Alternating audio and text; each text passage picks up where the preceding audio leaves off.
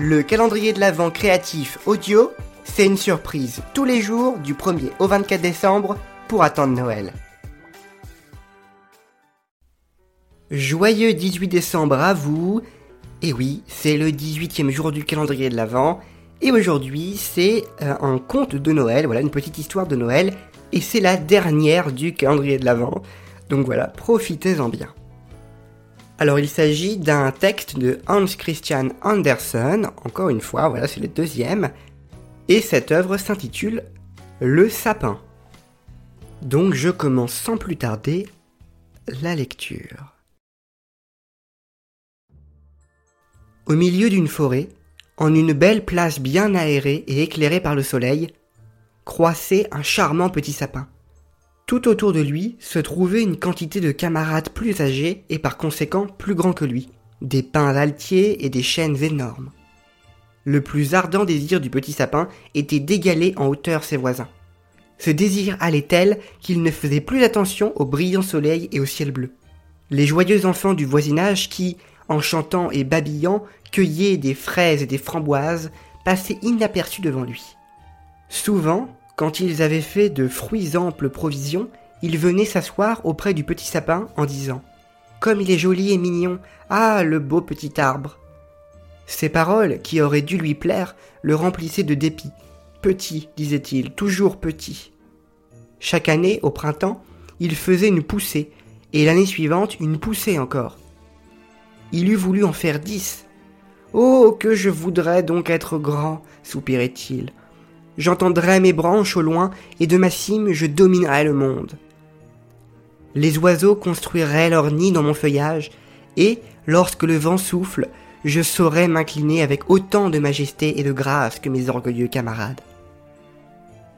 Ces mauvaises pensées le rendaient insensible à tout ce qui aurait dû le charmer. Il ne se souciait plus ni des concerts joyeux des oiseaux qui chantaient dans les feuilles, ni des beaux nuages pourprés, qui matins et soirs flottait au-dessus de lui, dans l'azur des cieux. L'hiver arriva, et avec lui la neige blanche et étincelante. Souvent, un lièvre, poursuivi par les chasseurs, franchissait d'un saut le petit sapin, et cette familiarité blessait au vif son orgueil. Après deux hivers, il avait grandi assez pour que les lièvres fussent obligés de passer sous ses branches. Ce progrès était trop lent à son gré. Pousser, grandir et devenir vieux, c'est ce qu'il y a eu au monde de plus beau, pensait l'arbre. En automne vinrent des bûcherons qui abattirent quelques-uns des plus grands arbres. Tous les ans, ils en firent autant. Le jeune sapin ne les voyait plus qu'avec terreur, car les grands et magnifiques arbres tombaient avec fracas sur leurs cognets. On en coupait les branches, et ils avaient alors l'air si nus et si décharnés qu'on pouvait à peine les reconnaître. Puis on les chargeait sur une voiture, et les chevaux les traînaient hors de la forêt. Où allaient-ils? Que devenaient-ils? Au printemps, lorsque les hirondelles et les cigognes revenaient, l'arbre de leur dire Ne savez-vous pas où on les a conduits? Ne les auriez-vous pas rencontrés? Les hirondelles n'en savaient rien, mais une cigogne, réfléchissant un peu, répondit Je crois le savoir. En m'envolant de l'Égypte, j'ai rencontré plusieurs navires ornés de mâts neufs et magnifiques. Je crois que c'était eux ils exhalaient une forte odeur de sapin, comme ils étaient fiers de leur nouvelle position. Oh, si j'étais assez grand pour naviguer sur la mer. Dites-moi, comment est la mer? À quoi ressemble-t-elle? Ce serait trop long à expliquer, dit la cigogne, et elle s'envola. Réjouis-toi de ta jeunesse, lui disaient les rayons de soleil. Réjouis-toi de la beauté et de ta vie pleine de sève et de fraîcheur. Et le vent caressait l'arbre, et la rosée répandait ses larmes sur lui, mais le sapin n'y prenait point intérêt. Vers la Noël, les bûcherons coupaient souvent de jeunes arbres qui n'étaient pas même aussi grands que notre sapin. Comme les autres, ils étaient chargés sur une voiture et traînés par des chevaux hors de la forêt. Où vont-ils? demanda le sapin. Il y en a qui sont plus petits que moi, on leur a laissé toutes leurs branches. Où vont-ils? Nous le savons bien, nous le savons bien, gazouillèrent les moineaux. Nous avons été dans la ville et nous avons regardé à travers les fenêtres ils sont arrivés au plus haut point du bonheur et de la magnificence. On les a plantés au milieu d'une belle chambre, bien chauffée, pour les orner ensuite de pain d'épices, de bonbons, de joujoux et de cent lumières. Et puis, demanda le sapin en frémissant de toutes ses branches, Et puis, qu'est-il arrivé? C'est tout ce que nous avons vu, mais c'était bien beau. Est-ce que moi aussi je serais destiné à une carrière aussi brillante? pensa le sapin.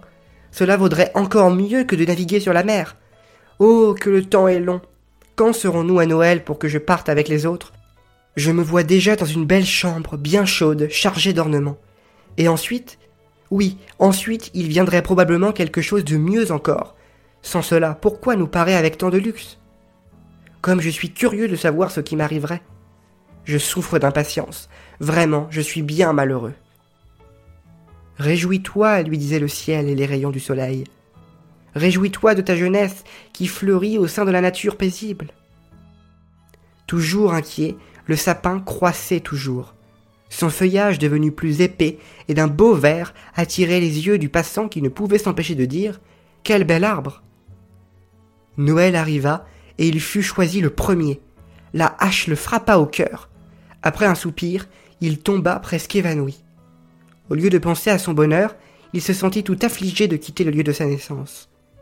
Il savait qu'il ne reverrait plus ses anciens camarades, les petits buissons, les gracieuses fleurs qui l'avaient entouré, peut-être pas même les oiseaux. Son départ le rendait tout triste. L'arbre ne revint à lui qu'au moment où, avec plusieurs autres, il fut déchargé dans une grande cour. Un homme arriva et dit en le désignant Celui-ci est magnifique, c'est ce qu'il nous faut. Vinrent ensuite deux domestiques en superbe livrée, qui portèrent le sapin dans le salon d'un grand seigneur. Partout des tableaux d'un grand prix, sur la cheminée des porcelaines de Chine, les meubles étaient d'ébène et garnis de satin, les tables couvertes d'objets d'art, de livres illustrés et de magnifiques gravures. Il y en a pour cent fois sans écus, disaient les enfants. On planta le sapin dans une grande caisse pleine de sable. Cette caisse était recouverte et comme vêtue d'étoffes de mille couleurs. Oh, comme il tremblait Que devait-il donc lui arriver? Les enfants et les domestiques se mirent à l'orner. Ils suspendirent à ses branches de petits cornets de papier doré remplis de bonbons. Ensuite, ils y attachèrent des pommes et des noisettes argentées, toutes sortes de joujoux, et plus de cent petites bougies rouges, bleues et blanches des poupées qui ressemblaient de véritables enfants, tels que l'arbre n'en avait jamais vu, se reposaient sur ses branches, et, au sommet de sa couronne, étincelait une étoile semblable à un diamant. Quel luxe, quelle splendeur Ce soir, s'écrièrent les enfants, comme il sera beau et brillant de lumière. Oh, pensa l'arbre, je voudrais déjà être à ce soir, et que toutes les bougies fussent allumées. Mais qu'arrivera-t-il après? Les autres arbres de la forêt viendront-ils me regarder? Les moineaux me verront-ils à travers la fenêtre? Resterai-je ici, hiver et été, toujours paré ainsi? Pauvre sapin, qu'il devinait mal. Et cependant, ses réflexions étaient un supplice pour lui. Le soir arriva, et les bougies furent allumées. Quelle magnificence L'arbre tremblait si fort qu'une bougie en tombant mit le feu à l'une de ses branches. Aïe, aïe s'écria-t-il en frémissant. Au secours, au secours crièrent les enfants. Les domestiques accoururent et éteignirent le feu. Dès ce moment, l'arbre n'osa plus trembler. Il avait peur d'endommager sa parure. Il était tout étourdi de sa splendeur. Tout à coup, les portes s'ouvrirent et une joyeuse troupe d'enfants se précipita dans le salon. Derrière eux venaient les parents. D'abord, les petits restèrent muets d'admiration à la vue de l'arbre de Noël. Mais bientôt, ils commencèrent à pousser des cris de joie et se mirent à danser en rond autour de lui. Bientôt, le tirage des lots commença. Chacun avait son numéro. Peu à peu, l'arbre se dégarnit. À mesure qu'un numéro était appelé, il perdait un de ses joyaux, qui, de ses branches, passait aux mains émues des enfants. Que font-ils? pensa l'arbre. Que va-t-il m'arriver? Cependant, tout ce qu'ils avaient eu de plus précieux avait peu à peu été détaché de ses branches. Les bougies aussi se consumèrent et furent éteintes l'une après l'autre. Alors les parents permirent le pillage des menus objets et des bonbons qui restaient. Les enfants ne se le firent pas dire deux fois.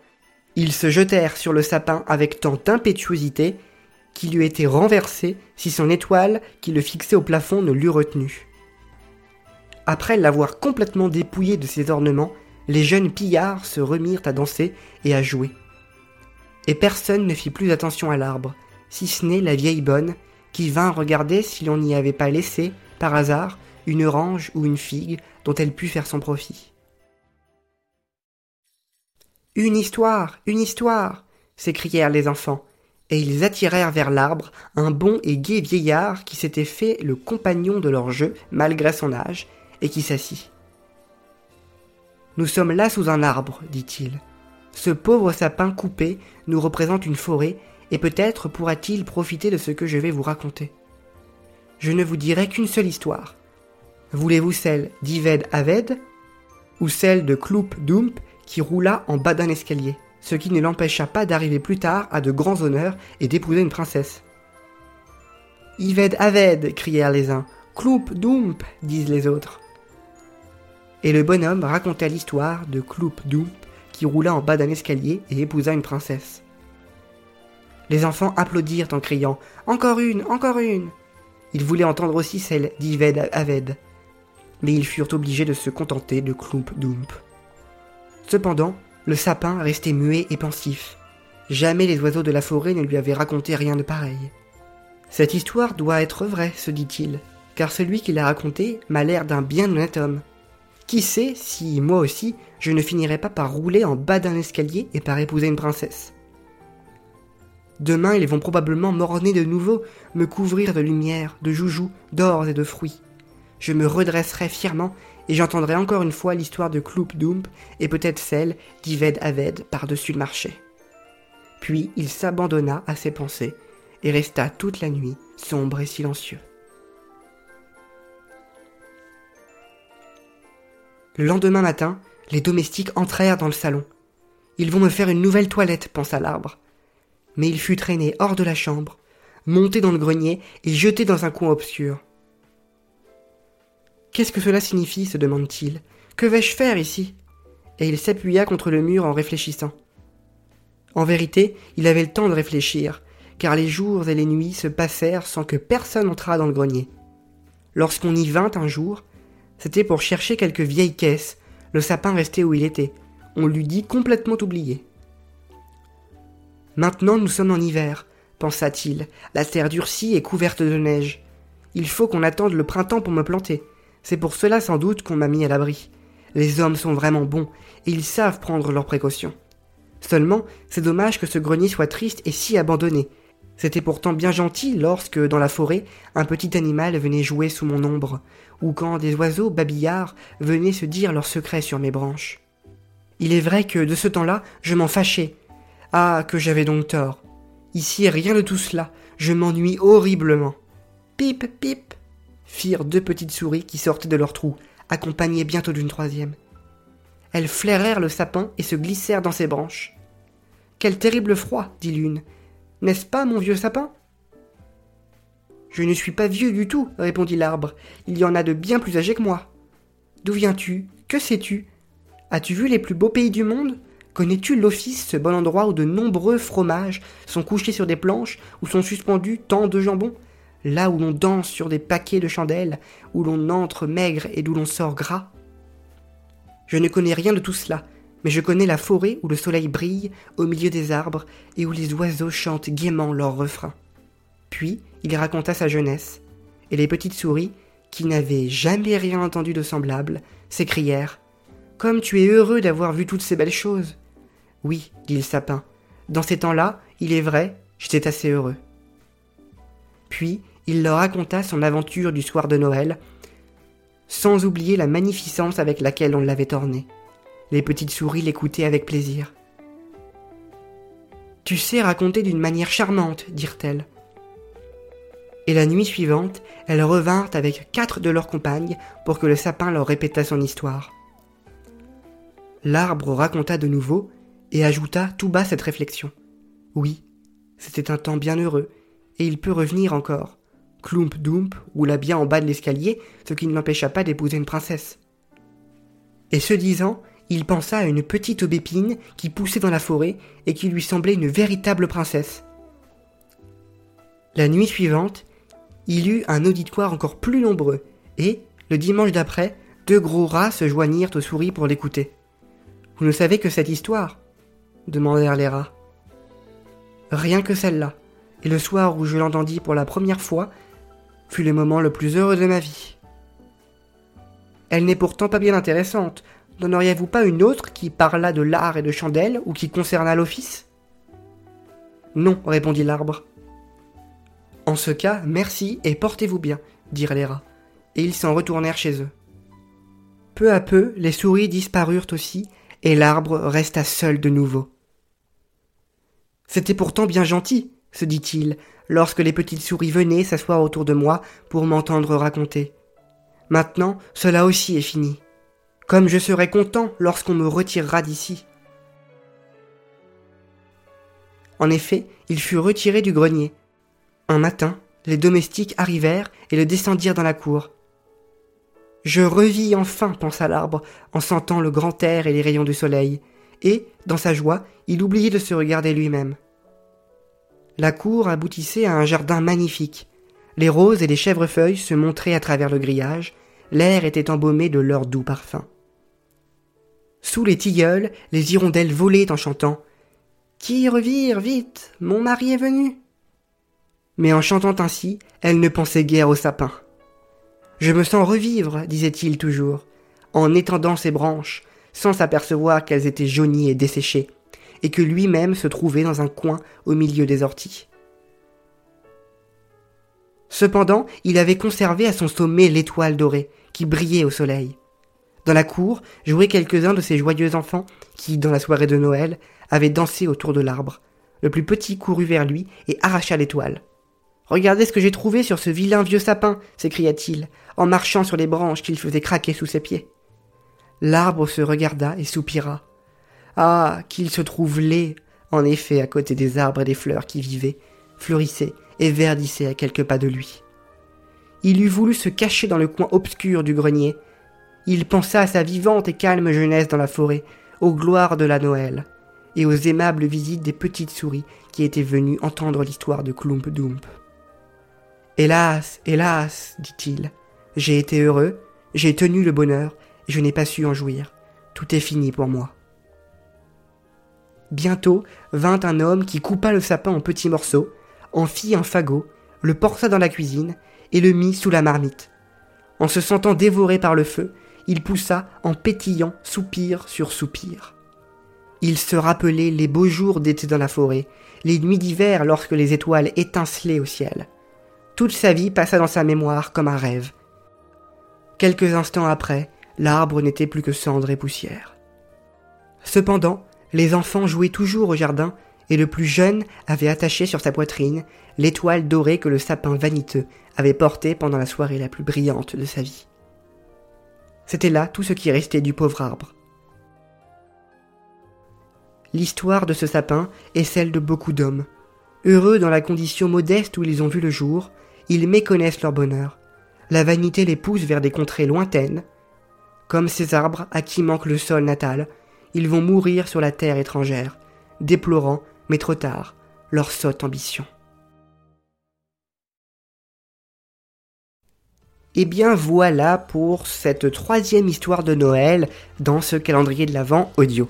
J'espère qu'elle vous a plu.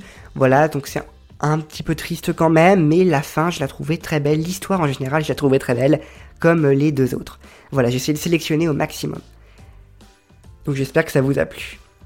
Euh, donc comme d'habitude, le texte est issu de la bibliothèque numérique Wikisource, et vous pouvez trouver la source de ce texte, le texte original, euh, dans un lien qui est présent dans la description de cet épisode. Merci d'avoir écouté, rendez-vous demain pour un nouveau jour du calendrier de l'Avent. Salut tout le monde.